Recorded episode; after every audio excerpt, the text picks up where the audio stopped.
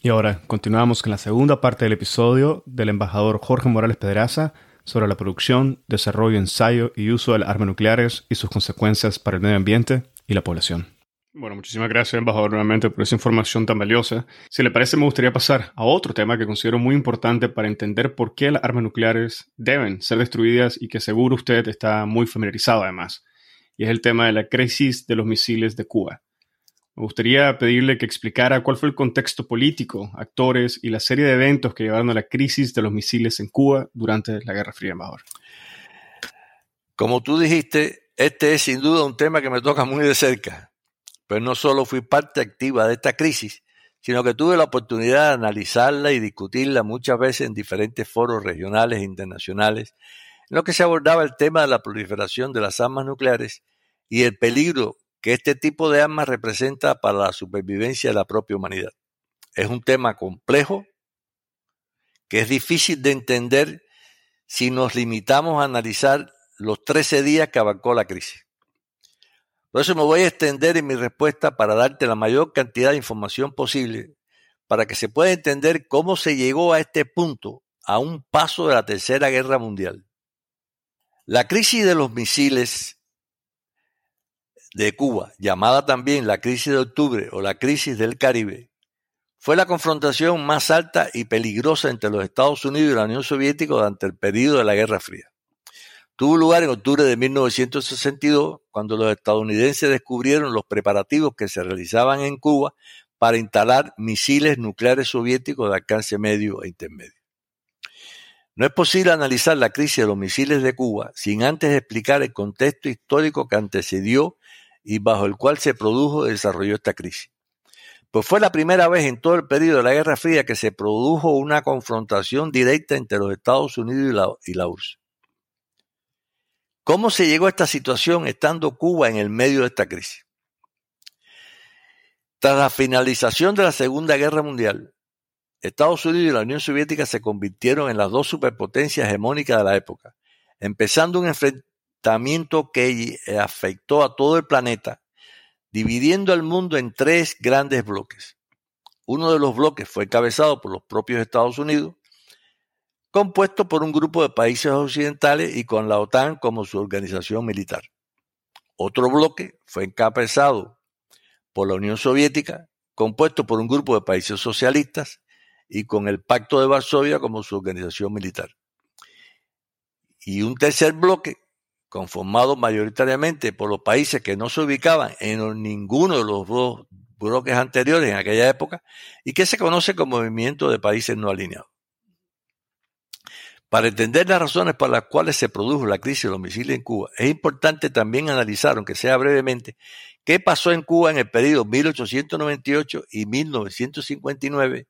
y que abarque el nacimiento y desarrollo de la República de Cuba pero bajo el control político, económico y militar de los Estados Unidos.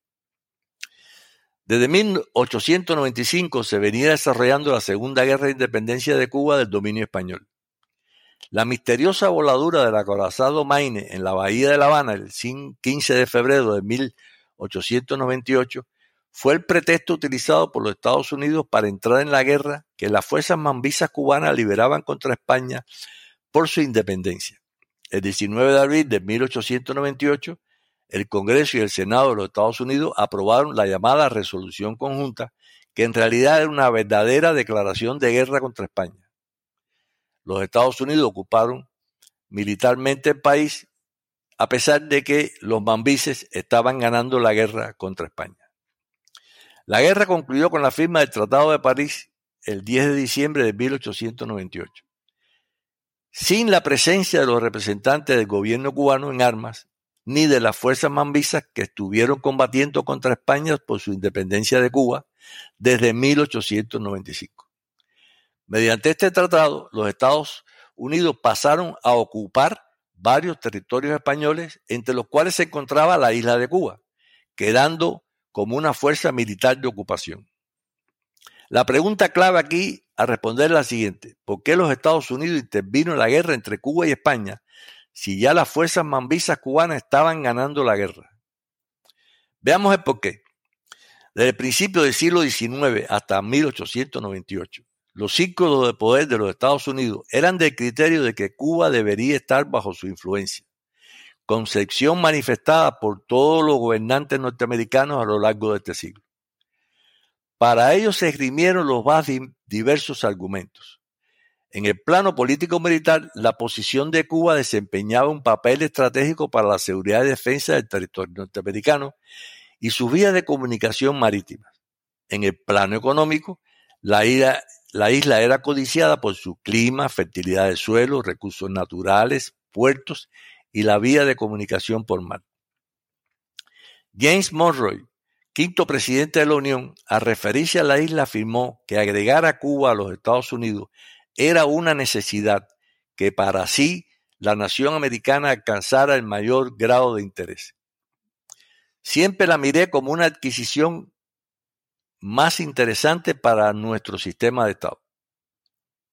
Por su parte, John Quincy Adams, quien llegó a ocupar la silla presidencial de Estados Unidos de 1825 a 1829, formuló la tesis conocida en la historia cubana como la política de la fruta madura, según la cual Cuba, por su cercanía geográfica, debería caer en manos de los Estados Unidos. El 28 de abril del año 1823, John Quincy Adams escribió, hay leyes de gravitación política como leyes de gravitación física.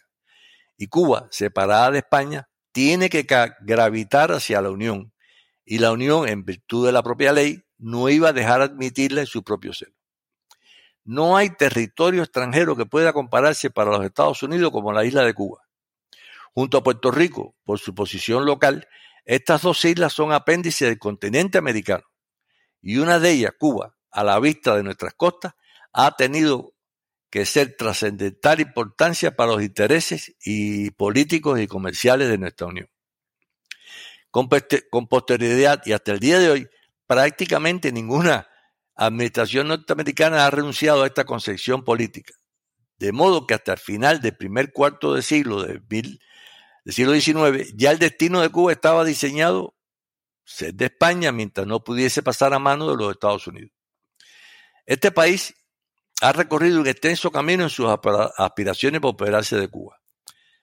La historiografía nacional atesora varios documentos que revelan la apetencia Yankee sobre el archipiélago cubano.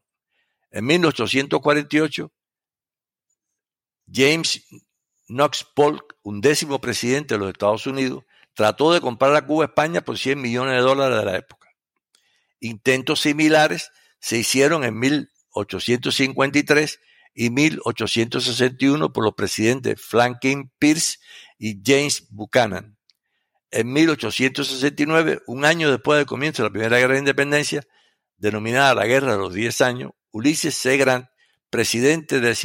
octavo de Estados Unidos, hizo un nuevo intento de adquirir la isla. En 1900, 1897, la fecha más cercana a la intervención de la guerra de Estados Unidos contra España y cuando los cubanos enfrentaban victoriosamente a las fuerzas españolas, el presidente vigésimo quinto, William McKinley, hizo un nuevo intento de compra. Al fracasar en esos intentos de comprar de Cuba a España, el gobierno de Estados Unidos decidió participar en la guerra con el fin de arrebatarle por la fuerza la isla de Cuba a España. Después de terminada la primera ocupación militar de la isla, que duró hasta 1902,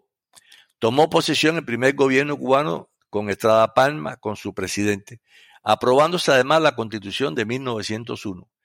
atada a los Estados Unidos mediante la llamada enmienda Platt.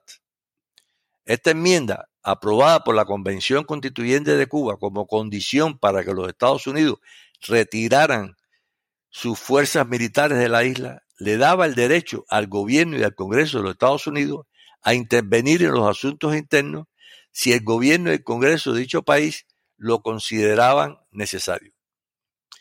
Para ganarse la opinión pública norteamericana, el gobierno de los Estados Unidos realizó una intensa campaña propagandística mediante la cual se destacaba la incapacidad de los cubanos para dirigir solo el país, razón por la cual la incorporación de la enmienda Platt resultaba indispensable para asegurar la paz, la independencia y la soberanía de Cuba. En junio de El 12 de junio de 1901, la Convención Constituyente decidió incorporar la enmienda Platt como anexo a la Constitución,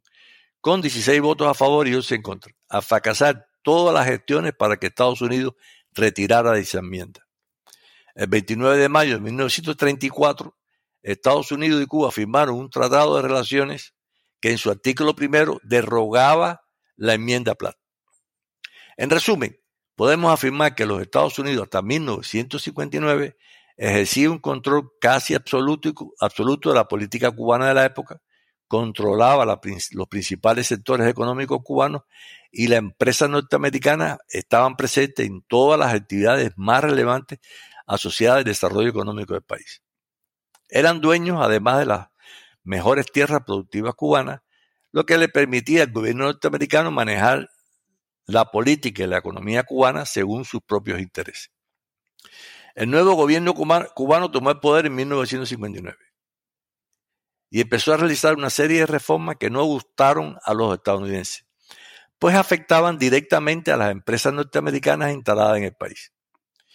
Como medida de advertencia a las medidas adoptadas por el gobierno cubano, el gobierno del presidente Eisenhower dejó de comprar azúcar cubano, un producto de exportación que en la década de los 50 era vital para su economía. A pesar de esta medida, el gobierno cubano continuó con la nacionalización de tierras y de industria, muchas de ellas en manos de empresarios de los Estados Unidos o donde tenían una alta participación junto a empresarios cubanos, lo que provocó una respuesta más dura del gobierno norteamericano decretando el embargo económico, comercial y, financiero contra Cuba en enero de 1960. En mayo de ese mismo año, Cuba y la URSS restablecieron relaciones diplomáticas y aprobaron varios acuerdos económicos que eran beneficiosos para Cuba, entre los que se encontraban el suministro de petróleo que Estados Unidos dejó de suministrarle debido al embargo y la compra del azúcar cubano que Estados Unidos dejó de comprarle por la misma razón, entre otros acuerdos el gobierno de los Estados Unidos veía con mucha preocupación cómo Cuba iba reduciéndose, iba reduciendo poco a poco su influencia que ejercía sobre la isla e iba creciendo la influencia de la URSS sobre Cuba. La imposición del embargo a la isla provocó que Cuba acelerara su acercamiento a la Unión Soviética, con la que firmó no solo nuevos acuerdos económicos, sino también militares, como con el fin de adquirir nuevos tipos de armamento que permitieran hacerle frente a una posible acción militar directa o indirecta de los Estados Unidos contra Cuba, la que se estaba organizando por los opositores al gobierno cubano con el apoyo del gobierno de los Estados Unidos. Una de las más conocidas fue la invasión de la Bahía de Cochino por parte de exiliados cubanos en abril de 1961 y que considero un antecedente importante a la hora de analizar la crisis de los misiles de Cuba. El 3 de enero de 1961, tres días antes de terminar el mandato del presidente Eisenhower, Estados Unidos rompió las relaciones diplomáticas con Cuba como consecuencia del incremento de las tensiones generadas por las medidas tomadas por el gobierno de Cuba que afectaban directamente a los intereses de los Estados Unidos en el país y para facilitar la adopción de medidas más drásticas para derrocar al gobierno cubano, como fue la invasión de la bahía de Cochinos. ¿En qué consistió esa invasión y cuál fue su impacto entre las relaciones entre Estados Unidos y Cuba? En noviembre de 1959 comenzaron a reunirse grupos que habían sido opositores a la dictadura de Batista, pero que no estaban de acuerdo con el rumbo que estaba tomando el gobierno cubano. Estos movimientos estaban formados por jóvenes universitarios católicos de clases acomodadas, quienes decidieron buscar a otros combatientes del movimiento 26 de julio que mostraban también desacuerdo con la postura política y con los cambios económicos que estaban adoptando el gobierno cubano, así como un grupo de jóvenes ex oficiales del ejército de Cuba que había servido durante el gobierno de Fulgencio Batista, luchando contra la guerrilla de Fidel Castro con el objetivo de derrocar al gobierno cubano. El 17 de marzo de 1960, el presidente Eisenhower ordenó a la CIA la organización de una unidad de guerrilla compuesta por exiliados cubanos con el propósito de derrocar al gobierno en el gobierno cubano. En esta tarea, a la CIA se le asignó la responsabilidad de coordinar las acciones de inteligencia con grupos contrarrevolucionarios que operaban dentro de Cuba y que pudieran apoyar una eventual penetración de grupos armados en el territorio nacional. pues se confiaba que se producirían levantamientos populares en contra del gobierno y de sesiones masivas de sus Fuerzas Armadas inmediatamente a, iniciarse esa penetración. Sin embargo, a medida que se elevaban las tensiones entre el gobierno de los Estados Unidos y de Cuba, se tomó la decisión por parte del gobierno de Estados Unidos de transformar los grupos de, de guerrilla que estaban siendo organizados por la CIA en una brigada de combate, bautizada como la Brigada 2506, la que finalmente realizó la invasión de Bahía de Cochino. ¿Cuál era la composición y los medios que poseía esta brigada? La Brigada 2506 contaba con ocho aviones bimotores C-46, seis aviones de transporte C-54 y 16 bombarderos A-26 suministrados por la CIA. Esta brigada contaba además con armamento militar ligero como fusiles Garand, carabinas M1 M2, fusiles M3 y Thompson, ametralladoras M19 y M2, entre otros. El armamento militar pesado consistía en morteros 60, 81 y 105 milímetros y cañones sin retroceso de 57 y 75 milímetros. Cinco tanques M41, jeep, camiones, así como ocho barcos de transporte de tropas y suministro y siete lanchas de desembarco. El plan inicial de la invasión fue modificado por la decisión del presidente Kennedy con el apoyo del secretario de Estado Dean Ross ya que ambos deseaban que el apoyo de Estados Unidos a las acciones contra Cuba pasaran inadvertido o fuera casi imposible de detectar. El nuevo plan trasladó la zona de desembarco de Trinidad, Tobago, de Trinidad a Playa Girón, en la bahía de Cochino, situada en la costa sur de Cuba. Las fuerzas invasoras partirían por mar desde Puerto Cabeza, Nicaragua, país del cual se realizarían también los ataques aéreos con el fin de destruir la Fuerza Aérea Cubana las pistas de sus aeropuertos militares y como apoyo a las tropas invasoras del silado cubano. En la madrugada del 15 de abril de 1961, ocho aviones A-26 con bandera cubana en el fuselaje bombardearon los aeropuertos militares de Ciudad Libertad, San Antonio de los Baños y el aeródromo Antonio Macedo de Santiago de Cuba, con el resultado de cinco aviones gubernamentales destruidos. A pesar de la sorpresa del ataque y el uso de insignias falsas, los bombarderos tuvieron un reducido éxito, pues en los aeródromos militares cubanos quedaron intactos cuatro aviones a reacción T-33, cuatro cazas Sea Fury y siete aviones B-26 de potencias similares a las aeronaves invasoras. La Brigada 2506, por su parte, perdió tres aviones A-26 durante el ataque a los aeródromos militares. En la mañana del 15 de abril, el embajador cubano en la ONU, Raúl, Raúl Roa, acusó formalmente a los Estados Unidos de patrocinar una invasión contra Cuba. El embajador estadounidense de la ONU, Adlai Stevenson, rechazó las declaraciones del embajador Roa y sostuvo que los aviones atacantes eran de realidad pilotos cubanos sublevados contra el gobierno de Fidel Castro, mostrando fotos de uno de los aviones que supuestamente había bombardeado los aeropuertos militares cubanos. Lo cual era falso, pues mencionado avión voló directamente de Nicaragua a los Estados Unidos. Tras conocerse este incidente diplomático en Guangzhou, durante la tarde del 15 de abril, los otros dos bombardeos planeados por la CIA para esa misma noche contra los aeropuertos militares cubanos fueron cancelados por orden expresa del presidente Kennedy. Al día siguiente del ataque, en la mañana del domingo 16 de abril, el primer ministro Fidel Castro sostuvo una locución pública ante una multitud armada en La Habana con fusiles belgas y checos recientemente adquiridos, donde declaró el carácter socialista de la revolución. Las Fuerzas Armadas y las milicias nacionales revolucionarias fueron movilizadas y parte de sus efectivos se concentraron en puntos estratégicos ante una posible invasión, mientras los buques estadounidenses que llevaban a los invasores de Nicaragua ya navegaban hacia la costa cubana. Durante la madrugada del lunes 17 de abril se produjo el desembarco en Playa Girón y Playa Larga de unos 1.200 miembros de la Brigada 2506 y ante la escasa resistencia inicial lograron penetrar en el territorio cubano. Las tropas de las Fuerzas Armadas cubanas fueron llegando a la zona y con el fin de reforzar las milicias nacionales revolucionarias locales, las que hasta ese entonces le habían hecho frente a los invasores con medios bastante reducidos. Antes del ocaso del día 17, los barcos Houston y Río Escondido de apoyo a la Brigada 2506 fueron destruidos por la aviación cubana, quedando sin poder desembarcarse los equipos y municiones que transportaban. Al final del primer día, las fuerzas invasoras habían establecido una cabeza de playa, penetrando hasta 10 kilómetros en tierra firme. La contraofensiva cubana se inició el martes 18 de abril con el empleo masivo de artillería adquirida recientemente en la Unión Soviética y Checoslovaquia. Las fuerzas de la Brigada 2506 fueron obligadas a retroceder mientras seguían atacadas desde el aire por los aviones de la Fuerza Aérea Cubana.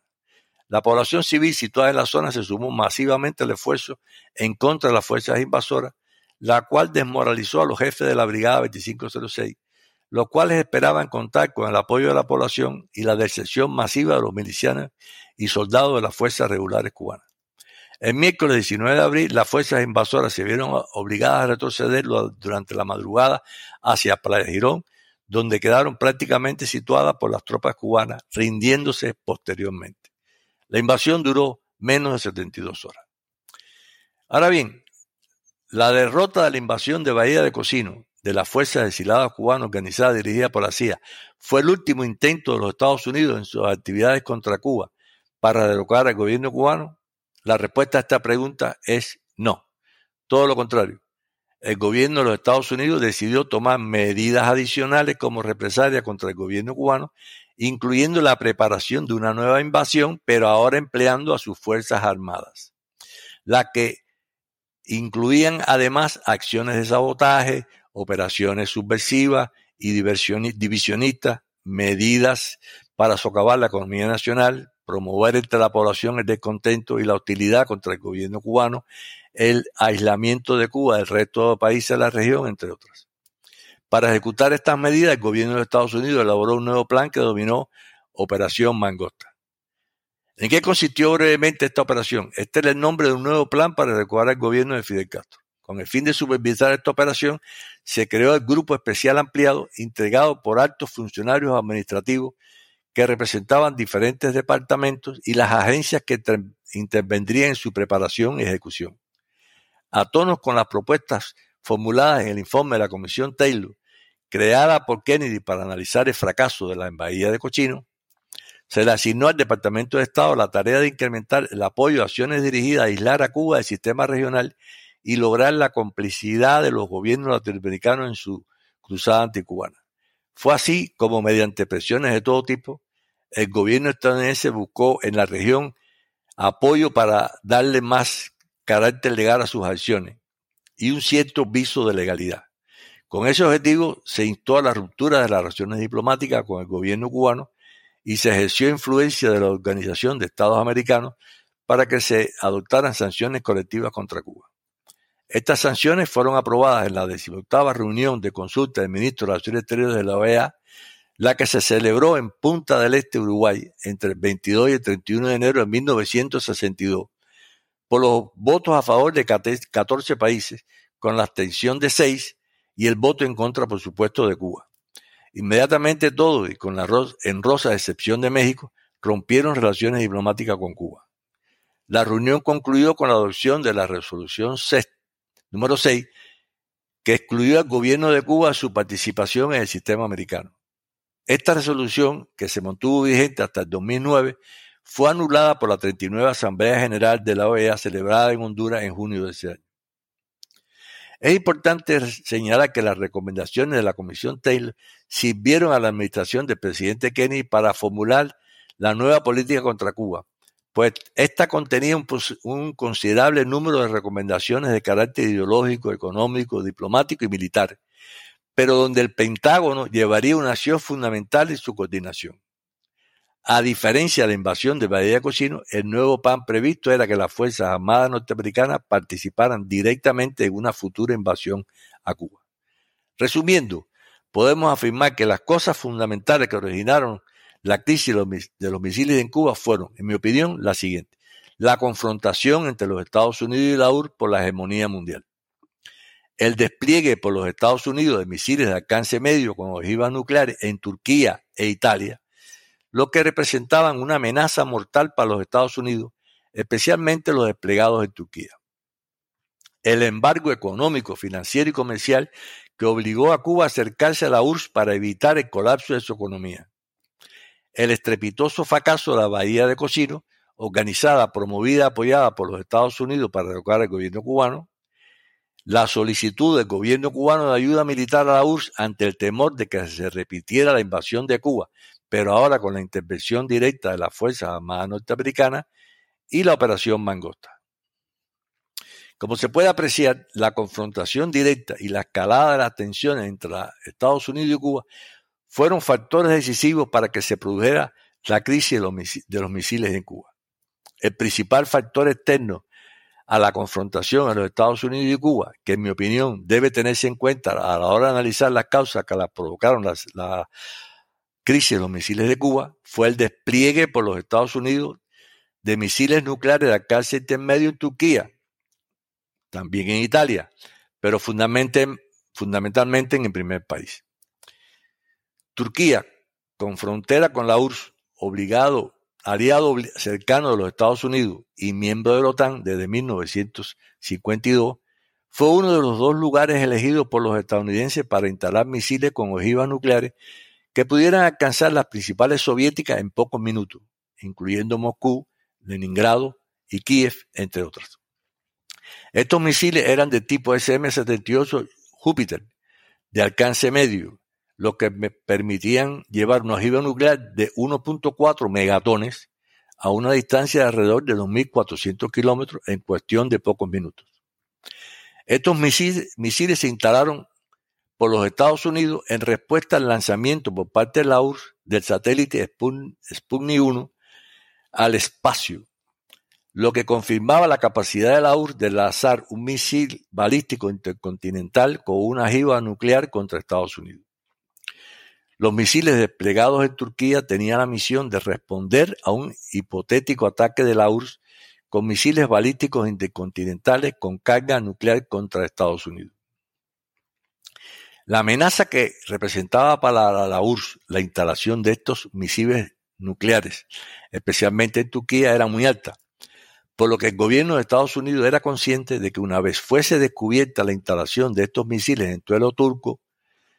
el gobierno soviético trataría de establecer el equilibrio roto mediante la instalación de misiles nucleares en algún lugar cerca de los Estados Unidos. La incógnita era en qué país de la región la URSS podía desplegar sus misiles balísticos que representaran una amenaza real para los Estados Unidos, similar a la que representaban los misiles nucleares desplegados en Turquía. Cuba, a pocos kilómetros de las costas estadounidenses, amenazada con una nueva invasión por parte de los Estados Unidos, con un embargo que limitaba considerablemente su desarrollo y bajo la acción de actividades subversivas de todo tipo, con el fin de recuperar el gobierno cubano, era la mejor opción para equilibrar la balanza nuclear que se había roto, a pesar de que en aquella época los Estados Unidos poseían más de 400 ojivas nucleares y la URSS alrededor de unas 100 unidades.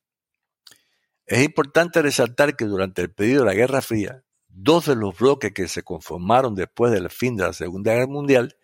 emprendieron una carrera armamentista que incluía el desarrollo de poderosos arsenales nucleares como máximo exponente de la fortaleza militar de los países principales que encabezaban estos dos bloques, llegando a producirse un total de 128 mil cabezas nucleares, de este total, los Estados Unidos llegaron a producir más de 70.000 ojivas nucleares, o el 55% del total, y la URSS más de 55.000 unidades, 43% del total. Las dos superpotencias, siendo conscientes de que una guerra nuclear entre ambas representaba la, destrucción mutua de ellas, evitaron enfrentarse directa y, abiertamente durante la llamada Guerra Fría con la excepción de la crisis de los misiles en Cuba, como analizaremos a continuación. Como respuesta a la solicitud de ayuda militar de Cuba al gobierno de la URSS, este decidió enviar a la isla varios asesores militares para que estudiaran el terreno qué tipo de ayuda se necesitaba. El 29 de mayo de 1962 llegó a Cuba una delegación presidida por Radishov, miembro suplente del presidium del Comité Central del Partido Comunista de la Unión Soviética, e integrada por el mariscal Biryusov, jefe de la Fuerza de Misiles Estratégicas de la URSS, y otros altos oficiales soviéticos. La delegación tenía, además, la misión encomendada por la máxima dirección de la URSS de proponer al primer ministro Fidel Castro la posibilidad de empezar a emplazar misiles nucleares de alcance medio e intermedio en Cuba, con el fin de restablecer el equilibrio nuclear roto por el despliegue de los misiles nucleares de los Estados Unidos en Turquía. Esta propuesta fue analizada en el secretariado de la Dirección Nacional del Partido y del Gobierno cubano y se tomó la decisión de responder afirmativamente a la propuesta presentada por la URSS, pues se tenía la convención de que esa medida sería importante aporte de Cuba al fortalecimiento del poderío, militar de la URSS y del campo socialista en su conjunto, y se dio una respuesta adecuada a la decisión de la máxima dirección de la URSS de ofrecer ayuda militar a Cuba para defenderse de una posible nueva invasión del país, ahora con la participación directa de las Fuerzas Armadas norteamericanas. Ahora bien, es importante destacar que con respecto al despliegue de los misiles nucleares en Cuba, los máximos dirigentes soviéticos y cubanos partían de consideraciones militares diferentes, la que en mi opinión desataron los acontecimientos que más tarde sucedieron y que pusieron en peligro la propia existencia de la humanidad, tal y como analizaremos ahora. El primer ministro Fidel Castro alertó al gobierno soviético acerca de la necesidad de que semejante tipo de armamento fuera trasladado a Cuba al amparo legal de un acuerdo militar bilateral y sugirió la conveniencia de hacer pública la voluntad de ambos estados de desarrollar una cooperación militar beneficiosa para ambos países. Pero pues no era solo legal, sino que no estaba en, que estaba en correspondencia con las normas del derecho internacional. Se advirtió al gobierno soviético que esta operación, por su envergadura, más temprano que tarde sería descubierta por los servicios especiales norteamericanos, los que al verse sorprendidos por la presencia en Cuba de misiles nucleares de alcance medio e intermedio, podían reaccionar de una forma impredecible y sin lugar a dudas agresiva. Los dirigentes soviéticos, por su parte, manifestaron su deseo de que el despliegue de los misiles nucleares en Cuba solo se hiciese público una vez que estuvieran instalados, pues hacerlo podría poner en peligro toda la operación. Con el fin de discutir los detalles de su acuerdo militar, el ministro de la Fuerza Armada Revolucionaria, Raúl Castro, viajó a Moscú entre los días 2 y 6 de junio de 1962 y sostuvo conversaciones directas con el líder soviético, Nikita Khrushchev, y los mariscales Malinovsky y Biriusov. Como resultado de estas conversaciones, el ministro de Defensa de la Unión Soviética y el ministro de la FARC aprobaron el inicio de la implementación del acuerdo militar que sería firmado y publicado cuando en noviembre de ese año el máximo líder soviético Nikita Khrushchev visitara oficialmente el país. Como parte del mencionado acuerdo militar se llevó a cabo la denominada Operación Anadir entre los meses de junio y octubre de 1962, mediante la cual se desplegó en el país gran parte del armamento estratégico nuclear acordado, así como el traslado de las correspondientes fuerzas militares soviéticas y los medios necesarios para garantizar la protección de los misiles nucleares que se instalarían en Cuba. Los efectivos militares soviéticos desplegados en la isla alcanzaron la cifra de unos 47 mil militares, los cuales se encontraban bajo la jefatura de un Estado Mayor al mando del general de ejército Pliev. ¿En qué consistió la llamada Operación Anadir? Mediante esta operación trasladaron a Cuba 24 plataformas de lanzamiento, 42 cohetes R-12 de medio alcance, incluyendo 6 destinados a realizar tareas de entrenamiento, unas 45 ojivas nucleares, parte del personal y la técnica especial de aseguramiento de uno de los regimientos de misiles de alcance intermedio R-14 y las cabezas de combate nucleares de estos misiles, así como también la parte que faltaba para los cohetes alados tácticos FKR 42 bombarderos y Luchin Il-28, un regimiento de aviones de caza que incluía 40 MiG-21, dos divisiones de defensa antiaérea soviética, cuatro regimientos de infantería mecanizada, misiles tácticos de corto alcance y otras unidades militares. Aparte de la, operación Anadir, la Unión Soviética también comenzó a ejecutar la operación Kama. El objetivo de esta operación era el de situar cuatro submarinos lanzadores de misiles de la Armada Soviética en el puerto de Mariel y establecer allí una base de submarinos. Se enviaron de la, de la cuatro submarinos de ataque por propulsión diésel eléctrica del proyecto 641 de la clase Foxtrot,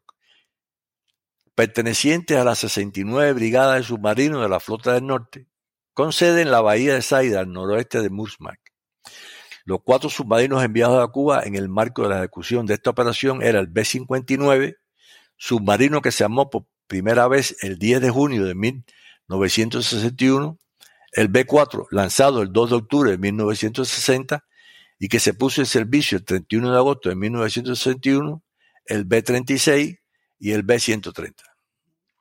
El 1 de octubre de 1962, los cuatro submarinos abandonaron su base, cada uno de estos cuatro submarinos estaba equipado con un torpedo de cabeza nuclear con una potencia de 11 kilotones. La presencia a bordo de estas armas se mantuvo en secreto y solo los oficiales superiores, oficial al mando, segundo al mando y oficial político sabían que eran torpedos con cabezas nucleares. Las órdenes con la misión asignada a los comandantes de los cuatro submarinos era de ir a Cuba con el objetivo de asegurar el traslado de las armas soviéticas a la, isla, incluyendo la de los misiles de alcance medio e intermedio y fortalecer el arsenal nuclear ya presente en la, en la isla mediante el establecimiento de una base submarina en el puerto de Mariel. Por primera vez los comandantes de los submarinos recibieron autorización para decidir por sí mismos si usaban los torpedos con cabeza nuclear sin necesidad de una orden especial de Moscú. No obstante, el procedimiento para lanzar el torpedo nuclear era muy estricto. En cada submarino el comandante y el oficial político tenían cada uno la mitad de la llave necesaria para el lanzamiento.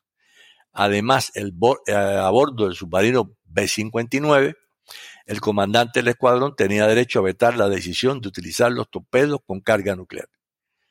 Según el testimonio posterior del comandante Ketov, los cuatro comandantes habían hecho un pacto. Si uno de ellos decidía utilizar su torpedo nuclear, los otros tres harían lo mismo. Es importante resaltar que el proceso de traslado y despliegue de los misiles nucleares y las tropas soviéticas en el país se realizó a pesar de gran volumen de medios y fuerzas involucrados, con un alto grado de discreción durante el periodo junio-principio de octubre de 1962. En el mes de septiembre de ese año, el gobierno de los Estados Unidos comenzó a preocuparse por el gran despliegue militar de la URSS en Cuba, aunque ignoraba la presencia de los misiles nucleares en la isla. Entonces, ¿cómo se descubren por los Estados Unidos las instalaciones de los misiles nucleares soviéticos en Cuba? El día 14 de octubre de 1962, uno de los aviones U-2 que los Estados Unidos utilizaba regularmente para espiar la actividad militar en Cuba, violando de forma fragante el espacio aéreo cubano, tomó unas 928 fotos que sirvieron para confirmar las sospechas estadounidenses sobre la instalación de misiles nucleares soviéticos en Cuba. Las imágenes tomadas en la región de San Cristóbal, en la provincia de Pinar del Río, la región más occidental de Cuba, fueron minuciosamente analizadas al día siguiente por expertos en el Centro de Interpretación Fotográfica Nacional de la CIA. La conclusión fue que las fotos tomadas mostraban rampas de lanzamiento para basiles, balísticos que podían alcanzar fácilmente importantes ciudades de los Estados Unidos en unos 7-10 minutos, incluyendo su capital. La primera reacción del gobierno del presidente Kennedy fue dar la orden de aumentar las operaciones encubiertas contra el gobierno cubano para la localización de todos los emplazamientos de los misiles nucleares soviéticos en el país. Otros vuelos de reconocimiento detectaron dos localizaciones más, una en Las Villas y otras en Camagüey, donde se desplegaban misiles nucleares soviéticos. El presidente Kennedy, una vez informado sobre la instalación de los misiles nucleares en Cuba, reunió el día 16 de octubre de 1962 al Comité Ejecutivo del Consejo Nacional de Seguridad, ESCOM, para debatir qué respuesta dar a los soviéticos por la instalación de misiles nucleares en Cuba. según se conoce, la posición de este organismo eran dispares. Algunos eran partidarios de una respuesta dura de tipo militar, mientras que otros preferían usar la diplomacia para solventar la crisis. Entre las propuestas presentadas por el secretario de Defensa, Robert McNamara, se encontraba la siguiente. Adoptar una política de acercamiento a los máximos líderes de la URSS y Cuba para resolver de forma diplomática la crisis creada por la instalación de los misiles nucleares soviéticos en Cuba. Imposición de un bloqueo naval a la isla, a todos los barcos que llevaran armamento a Cuba, al que se denominó cuarentena, en lugar de bloqueo, pues este último término es considerado como un acto de guerra. Un ataque aéreo a las instalaciones que se estaban construyendo para el despliegue de los misiles nucleares, o la opción de invadir Cuba mediante el uso de las fuerzas militares que los Estados Unidos estaban concentrando al sur de la Florida. Esta fue sin duda la más peligrosa de las propuestas consideradas, pues ello provocaría una respuesta de la URSS de imprevisibles consecuencias, al ver que sus tropas eran atacadas por los Estados Unidos. Robert McNamara, secretario de Defensa, se mostraba partidario de establecer cuanto antes un bloqueo naval a la isla. Frente a esta posición, otros miembros del Consejo Nacional de Seguridad advertían que los soviéticos podían responder bloqueando Berlín. El presidente Kennedy, después de oír las opiniones de los miembros del ESCOM, decidió con proceder la segunda opción para ganar tiempo y negociar una crisis, resonar la crisis mediante una solución política, a la vez que reforzaba la base naval de Guantánamo y convocaba una reunión de emergencia del Consejo de Seguridad de las Naciones Unidas para analizar el asunto. La confrontación entre los Estados Unidos y la URSS estaba en su momento más crítico por lo que era muy urgente la búsqueda de una solución diplomática de la, crisis para evitar lo que parecía eminente, una guerra directa entre los dos países con las graves consecuencias que esto tendría para la humanidad. Bueno, muchas gracias, embajador. Eh, embajador, desde su punto de vista, eh, ¿cómo se desarrollaron las negociaciones políticas y diplomáticas entre Estados Unidos y la Unión Soviética durante la crisis de los misiles y qué acuerdos se lograban alcanzar para resolverla? También se nos puede comentar un poco el papel que jugó efectivamente Cuba en este proceso y mencionarnos además si tuvieron algún papel otros actores internacionales y organizaciones en la resolución política de la crisis. En mi respuesta a tu pregunta anterior, He tratado de ser lo más amplio posible sobre los antecedentes, las causas que desataron la crisis de los misiles de Cuba y las acciones que fueron realizadas por la URSS, los Estados Unidos y Cuba en el inicio y desarrollo de esta crisis. Sin lugar a dudas, la situación creada podía ser resuelta de dos maneras diferentes. Una de ellas era la destrucción de las instalaciones de los misiles nucleares soviéticos por medio de una acción militar de los Estados Unidos contra dichas instalaciones, con las impredecibles consecuencias que esta acción tendría para la paz y seguridad internacionales. Y la otra era la búsqueda de una solución diplomática a la crisis. Esta segunda posibilidad requería de urgentes y delicadas negociaciones entre los máximos dirigentes de la URSS, Estados Unidos y Cuba, pero fundamentalmente entre los máximos líderes de la URSS y Estados Unidos, con el fin de evitar que la crisis se saliera de control.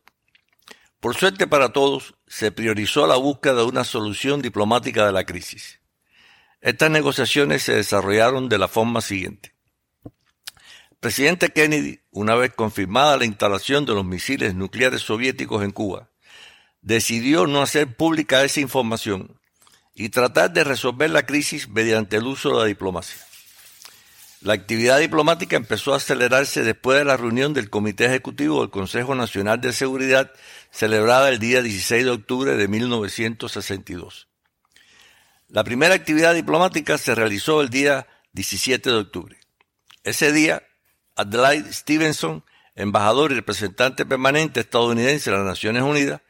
propuso establecer un canal de comunicación directa con el primer ministro Fidel Castro y con el máximo líder soviético Nikita Khrushchev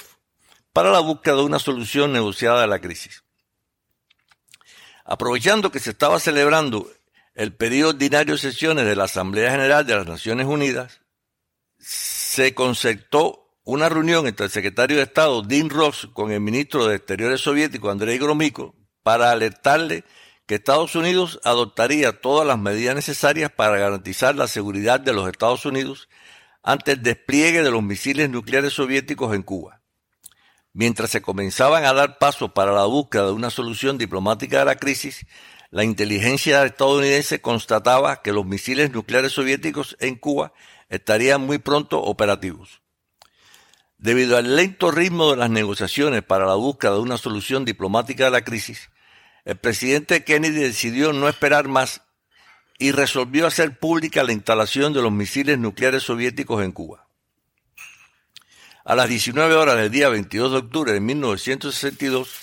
el presidente Kennedy, a través de la radio y la televisión, daba la noticia de que hacía unos días sus consejeros le habían comunicado que en Cuba, a 90 millas de sus costas, soviéticos y cubanos estaban construyendo en secreto instalaciones para el despliegue de misiles nucleares soviéticos de alcance medio e intermedio, lo que representaban un peligro eminente para la seguridad de los Estados Unidos. Según la opinión del presidente Kennedy, había llegado el momento de hablar sin tapujos sobre el peligro de una posible guerra nuclear entre las mayores potencias de la época, como resultado del despliegue de los misiles nucleares soviéticos en Cuba, pero sin mencionar el despliegue de los misiles nucleares estadounidenses en Turquía, lo que representaban una seria amenaza para la URSS una de las razones que utilizaron los máximos dirigentes de la URSS para el despliegue de sus, misiles nucleares en Cuba. Según Estados Unidos, ellos tenían el derecho a instalar misiles nucleares de alcance intermedio en Turquía para amenazar a la URSS, pero este último país no tenía el derecho a instalar, misiles nucleares en Cuba con el propósito de amenazar de la misma forma a los Estados Unidos. En su intervención del día 22 de octubre, el presidente Kennedy expresó que cualquier misil lanzado desde Cuba contra cualquier nación en el hemisferio occidental sería considerado como un ataque de la Unión Soviética contra Estados Unidos, requiriendo una respuesta adecuada a dicho ataque por parte de su país. Con esta declaración, los Estados Unidos intentaban lograr apoyo de otros países aliados a sus acciones para la solución de la crisis desatada por la instalación de los misiles nucleares soviéticos en Cuba. Además, informó la decisión de su gobierno de imponer un bloqueo a Cuba, que llamó cuarentena, con el marcado, propósito de impedir el despliegue de más misiles nucleares soviéticos en la isla, la que comenzaría el día 24 de octubre a las 2 de la tarde. Sus palabras fueron las siguientes todos los buques de cualquier nación o puerto serán obligados a regresar si se descubre que llevan armamentos ofensivos. La tensión entre los Estados Unidos y la URSS escalaba día a día, particularmente del día 22 de octubre, cuando el presidente Kennedy decretó el bloqueo naval a Cuba. Para evitar lo que parecía inminente, una guerra entre la URSS y los Estados Unidos, se requería que los máximos dirigentes de estos países actuaran con mucha cautela para evitar malentendidos y de esta forma encontrar una solución diplomática a la crisis desatada. Desde el Pentágono, en horas de la mañana el día 22 de octubre, la Junta de Jefes y Estados Mayores envió una directiva a la flota del Atlántico relacionada con las operaciones de bloqueo naval impuesto a Cuba. Al mediodía, comenzaron a desconcentrarse los bombarderos B-47 del Comando Aéreo Estratégico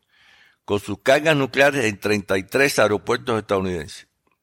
Ese mismo día se ordenó mantener el 25% de los B-52 de guardia en el aire con armamento nuclear, situación que continuó por espacio de unos 15 días. Ese mismo día 22 se evacuó todo el personal civil de la base naval de Guantánamo en Cuba. También se decretó el estado de máxima alerta para las tropas situadas en Europa Occidental y en el lejano Oriente, así como las de sus aliados en la OTAN. Los submarinos con misiles polares ocuparon sus posiciones operativas para lanzar sus misiles nucleares y se desataba la guerra entre los Estados Unidos y la URSS.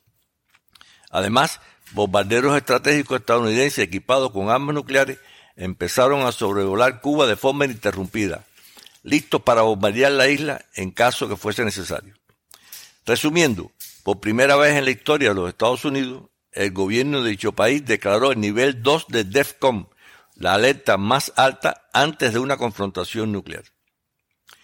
Paralelamente, continuaron los preparativos bélicos para una agresión directa de las Fuerzas Armadas norteamericanas contra Cuba, lo que se llevaban a cabo en el sur de la Florida,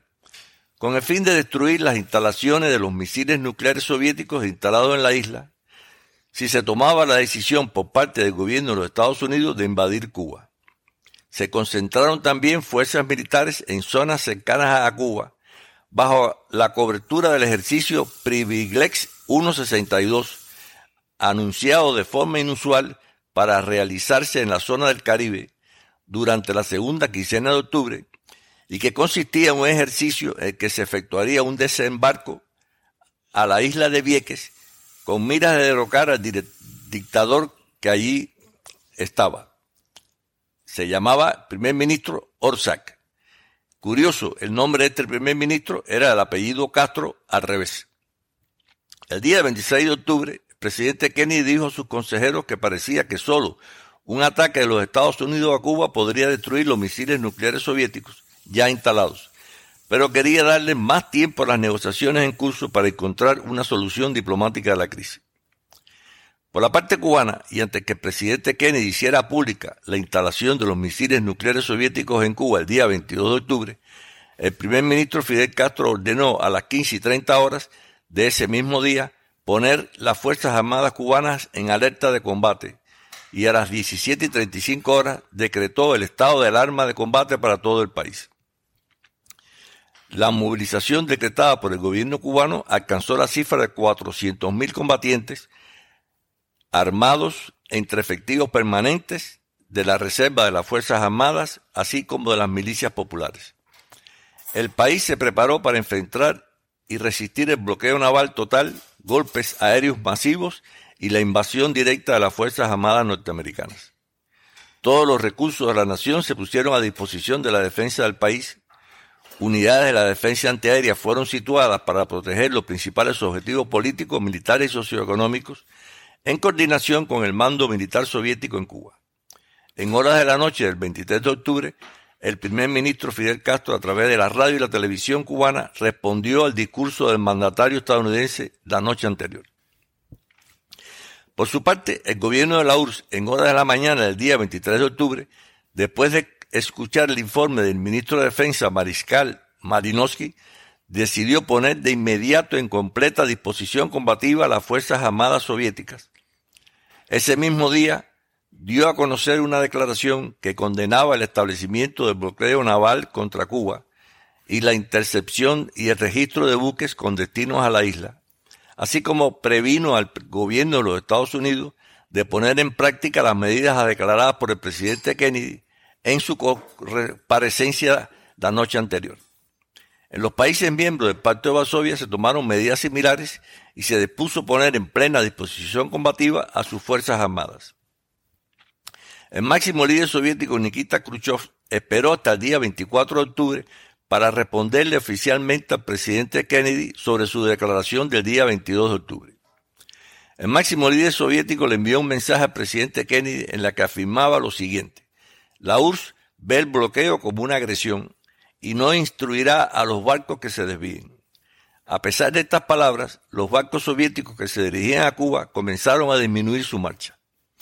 Durante los días 24 y 25 de octubre, algunos barcos fueron retornados de la línea de cuarentena. Otros fueron detenidos por las Fuerzas Armadas Navales estadounidenses, pero como no transportaban armas, se les permitió continuar. En su respuesta, el gobierno de la URSS afirmaba que los misiles nucleares que se estaban instalando en Cuba tenían un propósito netamente defensivo. Además, el gobierno soviético aprovechó para recordarle a los Estados Unidos que ellos habían desplegado primeramente sus propios misiles nucleares en Turquía, los que representaban una seria amenaza para la seguridad de la URSS, por lo que su gobierno tenía todo el derecho de tomar las medidas que fuesen necesarias para restablecer el equilibrio nuclear roto. Es importante resaltar que a pesar de las declaraciones públicas de ambos dirigentes, ellos sabían que cualquier malentendido de las intenciones de la otra parte o cualquier incidente no intencionado podía desencadenar un conflicto nuclear abierto entre ambos países, por lo que ambos líderes intentaban minimizar los riesgos. Además, discretamente mantenían conversaciones para evitar una mayor escalada de la crisis y para encontrar una salida diplomática a esta. Muchos historiadores coinciden que el día de mayor tensión durante la crisis de los misiles de Cuba fue el 24 de octubre, a las 2 de la tarde, ya que debía comenzar el bloqueo con algunos buques soviéticos aproximándose a la zona. El líder soviético, en su respuesta a la declaración del presidente Kennedy del día 22 de octubre, afirmó que estaban dispuestos a atacar a los barcos estadounidenses que intentaran detener a su flota. Además, en el área también había submarinos soviéticos con torpedos nucleares escoltando a las naves que se dirigían a Cuba, tal y como he explicado anteriormente. Sin embargo, cuando parecía que el enfrentamiento era inevitable, los barcos soviéticos empezaron a retroceder. Durante los siguientes días, la Unión Soviética y los Estados Unidos continuaron negociando para encontrar una solución diplomática aceptable para ambos países, pero sin incluir a Cuba en dichas negociaciones. Acción que fue recibida con mucha decepción y enojo por parte del gobierno cubano, ya que los misiles nucleares soviéticos habían sido desplegados en su territorio de mutuo acuerdo, por lo que Cuba también era una parte importante en la crisis desatada. A pesar de que la tensión entre la URSS y los Estados Unidos seguía siendo muy alta y la posición del gobierno de Cuba se endurecía por su exclusión de las negociaciones entre los Estados Unidos y la URSS para, una, para la búsqueda de una solución diplomática de la crisis, un hecho inesperado cambió significativamente el rumbo de las negociaciones. El corresponsal de una cadena estadounidense, John Scali, reportó a la Casa Blanca que un agente soviético le había mencionado la posibilidad de que el gobierno de la URSS retirase los misiles nucleares que se estaban instalando en Cuba si los Estados Unidos prometían no invadirla. Mientras la Casa Blanca evaluaba la validez de esta filtración, el máximo líder soviético envió una carta al presidente Kennedy en la que hablaba sobre la tragedia que supondría una guerra nuclear entre ambos países y proponía una solución similar a la que había filtrado el periodista Scali. En un mensaje posterior, el máximo líder soviético incluyó la retirada de los misiles nucleares de los Estados Unidos desplegados en Turquía como parte del acuerdo, lo que complicó las negociaciones en curso. A pesar de que la tensión se había rebajado un poco después del mensaje del máximo líder soviético, un incidente grave estuvo a punto de volver a incrementar los riesgos que estallara una guerra nuclear entre la URSS y los Estados Unidos. El presidente Kennedy ordenó el día 26 de octubre aumentar hasta 12 veces al día las incursiones aéreas a baja altura de sus aviones espías U-2 sobre todo el territorio cubano. El incremento de los vuelos rasantes hizo más tensa la situación entre los Estados Unidos y Cuba, y el gobierno cubano estaba consciente del peligro que estos vuelos rasantes suponía para la seguridad del país, sin conocer de las negociaciones que se mantenían entre los Estados Unidos y la URSS para la solución diplomática de la crisis. En la noche del 26 de octubre, después de revisar todas las medidas previstas en el plan de defensa de Cuba, el primer ministro Fidel Castro se dirigió a la sede de la Embajada Soviética en La Habana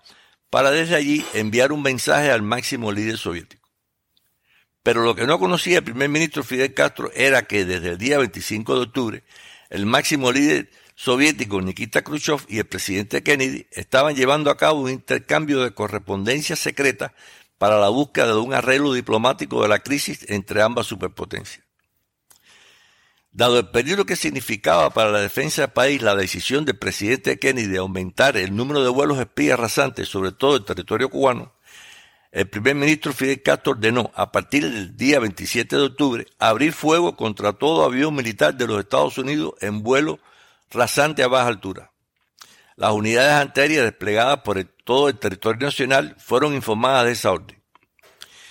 Ese día, sobre las 10 horas, un avión espía U-2 fue ubicado por los medios de radiolocalización soviéticos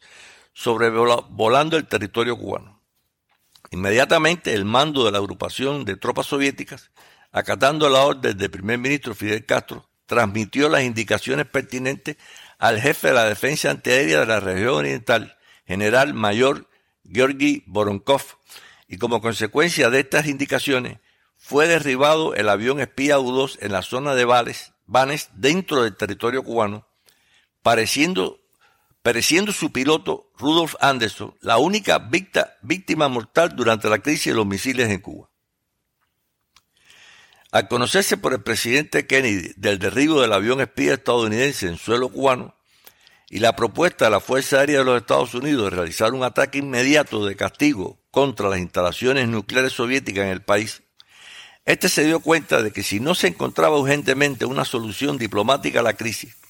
las posibilidades de evitar una invasión norteamericana a la isla eran mínimas, con las consecuencias que dicha acción tendría para el país y para toda la comunidad internacional. Todos estaban desesperados por la presión que ejercían los altos mandos militares para castigar a Cuba por el derribo del avión espía, razón por la cual el presidente Kennedy y sus consejeros se sentían cada vez más inclinados a pensar que la invasión de los Estados Unidos contra Cuba era la única salida a la crisis generada por los despliegues de los misiles nucleares soviéticos en la isla. Es entonces cuando interviene el ex embajador norteamericano en la URSS, Llewellyn Thompson, cuya larga experiencia negociando con las autoridades soviéticas le había dado la capacidad de anticipar con precisión los movimientos de sus máximos líderes. El embajador Thompson le dijo al presidente Kennedy que el líder soviético posiblemente estaba en una encrucijada y que había que ofrecerle una salida aceptable, recomendando acercarse al máximo líder soviético y prometerle no invadir a Cuba a cambio de la retirada de los misiles nucleares desplegados en la isla. El presidente Kennedy también aceptó retirar los misiles nucleares desplegados en Turquía, pero sin hacerlo público por parte de las negociaciones. La propuesta fue enviada el día 27 de octubre al líder soviético para su consideración. El máximo líder soviético Nikita Khrushchev, en un amplio mensaje dirigido al presidente Kennedy el día 28 de octubre, le comunicaba que la URSS había impartido las órdenes pertinentes para detener la construcción de los emplazamientos de los misiles nucleares en Cuba desmantelar las instalaciones ya construidas y retornar a la URSS las armas nucleares desplegadas en el territorio cubano, aceptando además que la ONU verificara el desmantelamiento de los misiles. Es importante resaltar que esta propuesta fue presentada a la consideración del presidente Kennedy sin tener en cuenta la posición del gobierno de Cuba sobre dicha propuesta y por supuesto sin conocer si Cuba estaría de acuerdo con que la ONU inspeccionara el retiro de los misiles nucleares en el territorio nacional. El acuerdo alcanzado por los máximos líderes de la URSS y los Estados Unidos para la solución diplomática de la crisis tampoco tuvo en cuenta la posición del gobierno cubano al respecto. Debido a ello, el primer ministro Fidel Castro hizo pública el día 28 de octubre la posición del gobierno de Cuba para la solución de la crisis, basada en cinco puntos que posibilitarían la solución definitiva de la confrontación entre los Estados Unidos y Cuba, la que había generado en parte la actual crisis, involucrando a la URSS en esta confrontación. Estos puntos eran los siguientes. Cese del bloqueo económico y de todas las medidas de presión comercial y económica que se ejercían por los Estados Unidos en todas, las en todas partes del mundo contra Cuba. Cese de todas las actividades subversivas, lanzamiento y desembarco de misiles y explosivos por aire, y mar, organización de invasiones mercenarias, infiltración de espías y saboteadores, acciones todas que se llevan a, cabo desde el territorio de los Estados Unidos y de algunos países cómplices. Cese de los ataques piratas que se llevan a cabo contra Cuba desde bases existentes en Estados Unidos y Puerto Rico. Cese de todas las violaciones de nuestro espacio aéreo y naval por aviones y navíos de guerra norteamericanos. Y por último, la retirada de la base naval de Guantánamo y devolución del territorio cubano ocupado por los Estados Unidos. Los puntos de vista del gobierno cubano sobre el acuerdo alcanzado entre la URSS y los Estados Unidos fueron expuestos por el primer ministro Fidel Castro al secretario general de la ONU, señor Után, cuando éste visitó a Cuba los días 30 y 31 de octubre, con el fin de negociar con el gobierno cubano el desenlace de la crisis y la posibilidad de que la retirada de los misiles nucleares soviéticos fuese verificada por las Naciones Unidas dentro del territorio cubano. Como los puntos de vista del gobierno cubano para la solución de la crisis no se habían tenido en cuenta, este se opuso a una inspección de la retirada de los misiles nucleares soviéticos dentro del territorio nacional. Por esta razón, esta verificación se tuvo que llevar a cabo por las Naciones Unidas en aguas internacionales. El 20 de noviembre de 1962, el presidente Kennedy dio órdenes al Pentágono, Pentágono de poner fin al bloqueo naval de Cuba. De igual forma, en la URSS y demás países socialistas, miembros del Pacto de Varsovia, se declaró el paso de sus Fuerzas Armadas a las condiciones de tiempo de paz. En Cuba, dos días después, se tomaron medidas similares. La crisis de los misiles de Cuba había terminado eliminándose el peligro de una guerra nuclear directa entre los Estados Unidos y la URSS, pero no puso fin de la misma forma a la confrontación entre Cuba y los Estados Unidos, que dura hasta hoy día. Embajador, en términos más generales, ¿considera usted que la presencia de armas nucleares en zonas de conflictos aportan o afectan a la estabilidad regional y global? La respuesta de armas nucleares en zonas de conflicto es un tema muy complicado y que tiene implicaciones tanto positivas como negativas para la estabilidad regional y global. En dependencia de la postura que se adopte respecto a la posición de este tipo de armas por parte de los gobiernos de diferentes países. Y tomando en consideración si un país está o no bajo la sombrilla nuclear de alguna potencia nuclear. Estos son algunos argumentos a favor y en contra de la presencia de las armas nucleares en zonas de conflicto. A favor. Algunos expertos y dirigentes políticos de las actuales potencias nucleares y de algunos de sus aliados sostienen que las armas nucleares contribuyen a la estabilidad regional y global al disuadir a otros países de iniciar o escalar conflictos armados en zonas de interés de las potencias nucleares, creando un equilibrio de poder entre ellas. En estos momentos es tanta la desconfianza existente entre las potencias nucleares que resulta casi imposible hablar sobre una estabilidad regional y global, asociado a la posesión de armas atómicas y nucleares. Debido a esta desconfianza, algunas potencias nucleares han decidido modernizar su arsenal nuclear en lugar de seguir destruyéndolas más allá de los límites establecidos por el único acuerdo nuclear que se mantiene en vigor, por lo menos hasta el 2026, entre los Estados Unidos y la URSS. No obstante ello, hay que recordar que Rusia ha decidido suspender las inspecciones in situ previstas en ese tratado debido a la guerra en Ucrania, donde se enfrenta de manera indirecta a los Estados Unidos y a la OTAN. En contra, otros expertos y los gobiernos de la inmensa mayoría de la comunidad internacional afirman que las armas nucleares son una amenaza a la estabilidad regional y global, al aumentar el riesgo de una guerra nuclear debido a errores de cálculo, terrorismo proliferación horizontal y vertical, crisis y conflictos en los que intervengan algunas potencias nucleares en bandos opuestos y que pudieran escalar a una guerra nuclear, entre otras. Si se desata una guerra nuclear, no solo los países involucrados en el conflicto sufrirían su destrucción, sino que otros países también se verían seriamente afectados, haciendo imposible la vida en muchos de ellos, particularmente en aquellos con fronteras con los países directamente involucrados en el conflicto. La presencia de armas nucleares en zonas de conflicto ha sido un tema de debate durante muchos años. Mientras que algunos expertos y políticos sostienen que la presencia de armas nucleares puede actuar como elemento disuasorio de un conflicto, otros creen que puede provocar inestabilidad y aumentar el riesgo de una guerra nuclear. Sin lugar a duda, la presencia de armas nucleares en zonas de conflicto puede conducir a una carrera armamentista entre los países, lo que puede desestabilizar aún más la región afectada. La amenaza de un ataque nuclear también puede provocar un aumento de la tensión entre países, lo que puede inducir a la aparición de nuevos conflictos. Sin embargo, otros expertos y políticos sostienen que la presencia de armas nucleares puede actuar como elemento disuasorio de un potencial conflicto, al hacer que los países lo piensen dos veces antes de adoptar comportamientos agresivos contra otros estados.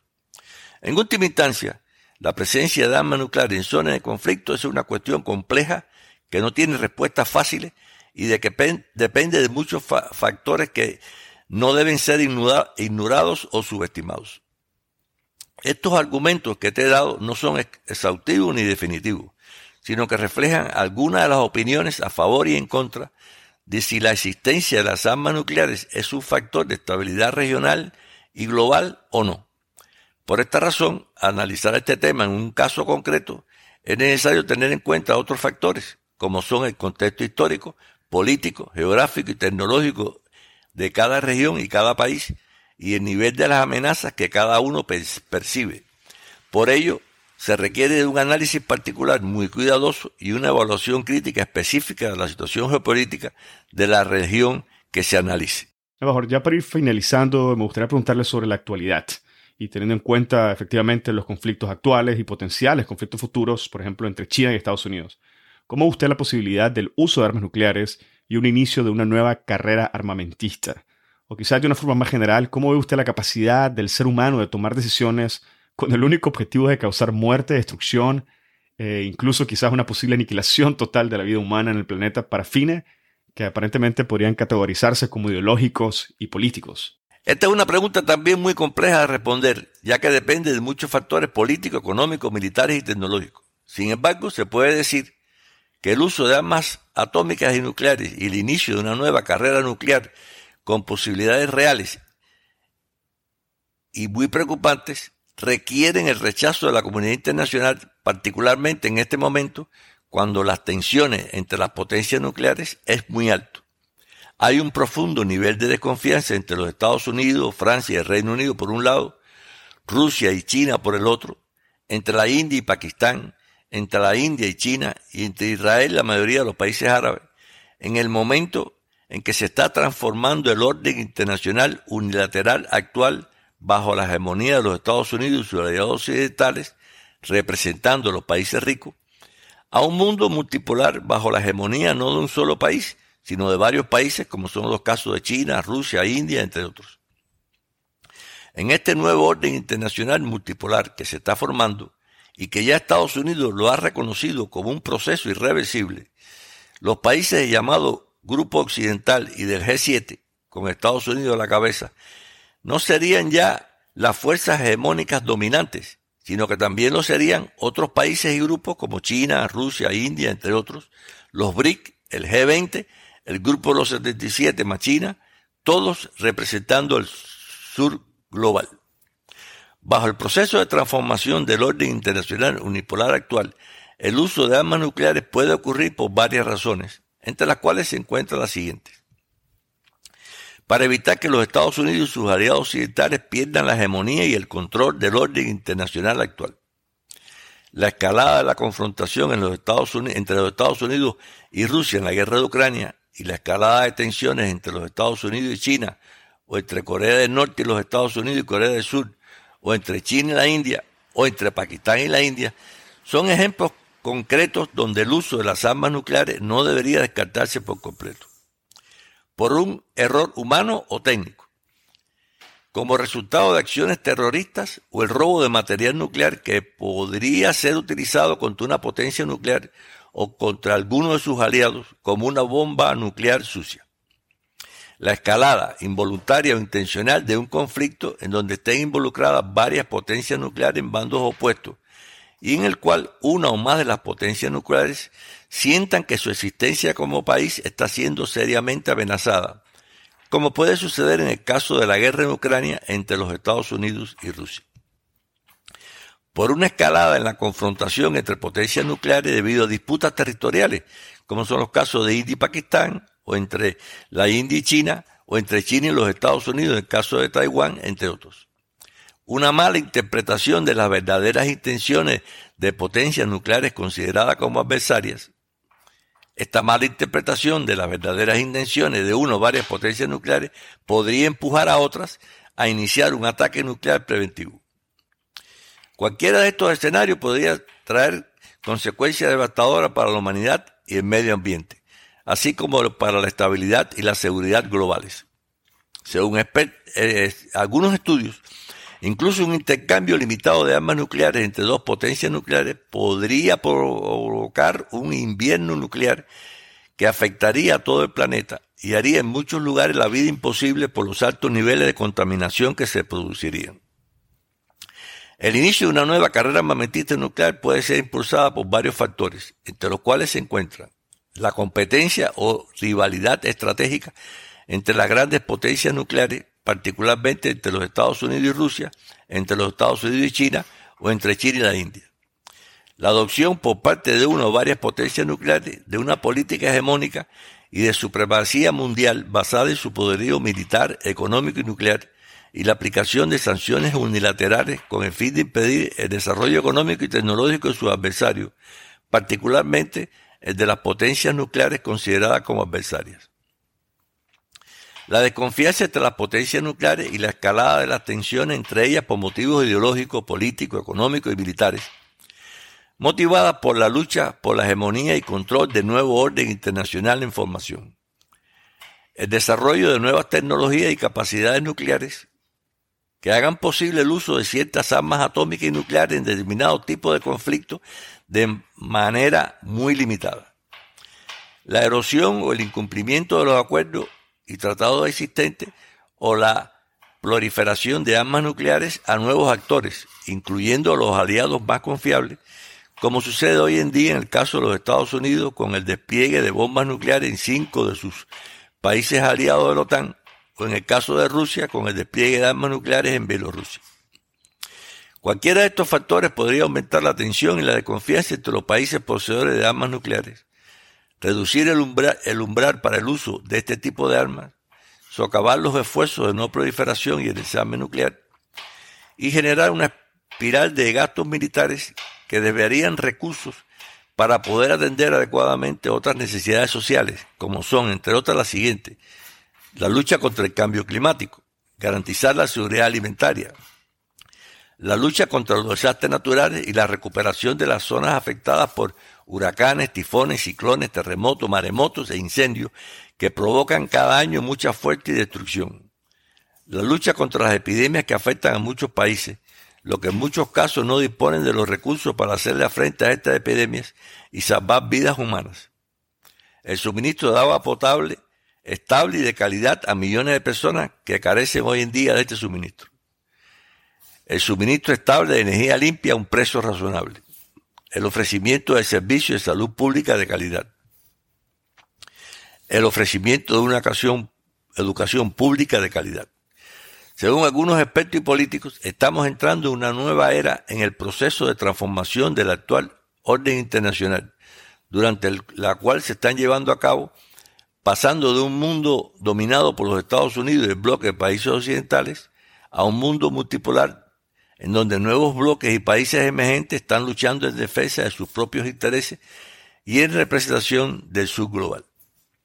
En el marco de este proceso, una nueva carrera armamentista nuclear podría estar gestándose, ahora con más países involucrados,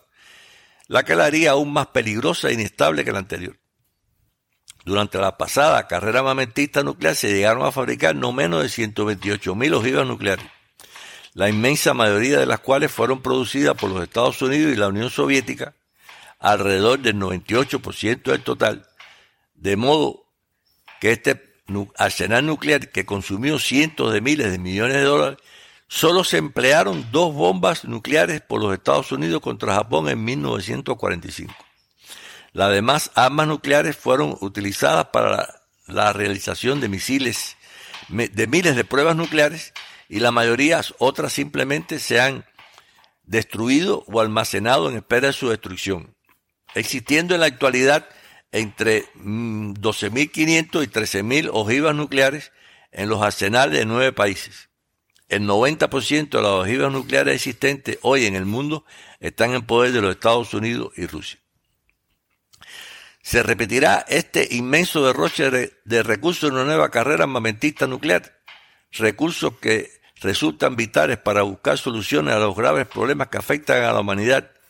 con el fin de producir un tipo de arma que es muy probable nunca se utilice en un conflicto,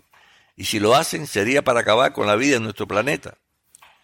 Para evitar una nueva carrera armamentista nuclear se necesita una mayor cooperación de diálogo entre las potencias nucleares y entre éstas y los demás países, con el fin de rebajar las tensiones actualmente existentes, así como garantizar el cumplimiento y el fortalecimiento de los instrumentos internacionales existentes que podrían impedir una nueva carrera armamentista nuclear, como son el Tratado sobre la no proliferación de las armas nucleares, el Tratado sobre la provisión de las armas nucleares, la entrada en vigor del Tratado sobre la provisión completa de los ensayos nucleares o la extensión de la vigencia del nuevo Tratado START. Por otro lado, resultaría muy conveniente la adopción de una convención o tratado que prohibiera la producción de material fisionable para la fabricación de armas nucleares la adopción de un nuevo tratado para la provisión de las armas nucleares tácticas de todo tipo, así como un tratado que elimine los misiles balísticos intercontinentales con cabezas múltiples, los misiles nucleares de alcance mediano, entre otros. Para alcanzar estos objetivos se requiere, en primer lugar, rebajar el alto nivel de las actuales tensiones entre las potencias nucleares, una mayor conciencia y movilización de la sociedad civil y las organizaciones no gubernamentales para presionar a los gobiernos, especialmente los gobiernos de las potencias nucleares, para que inicien de inmediato, las negociaciones para la eliminación de todas las armas nucleares y su poder y exigir un mundo libre de armas nucleares. La destrucción de todas las armas nucleares en poder de todas las potencias nucleares es la única forma de garantizar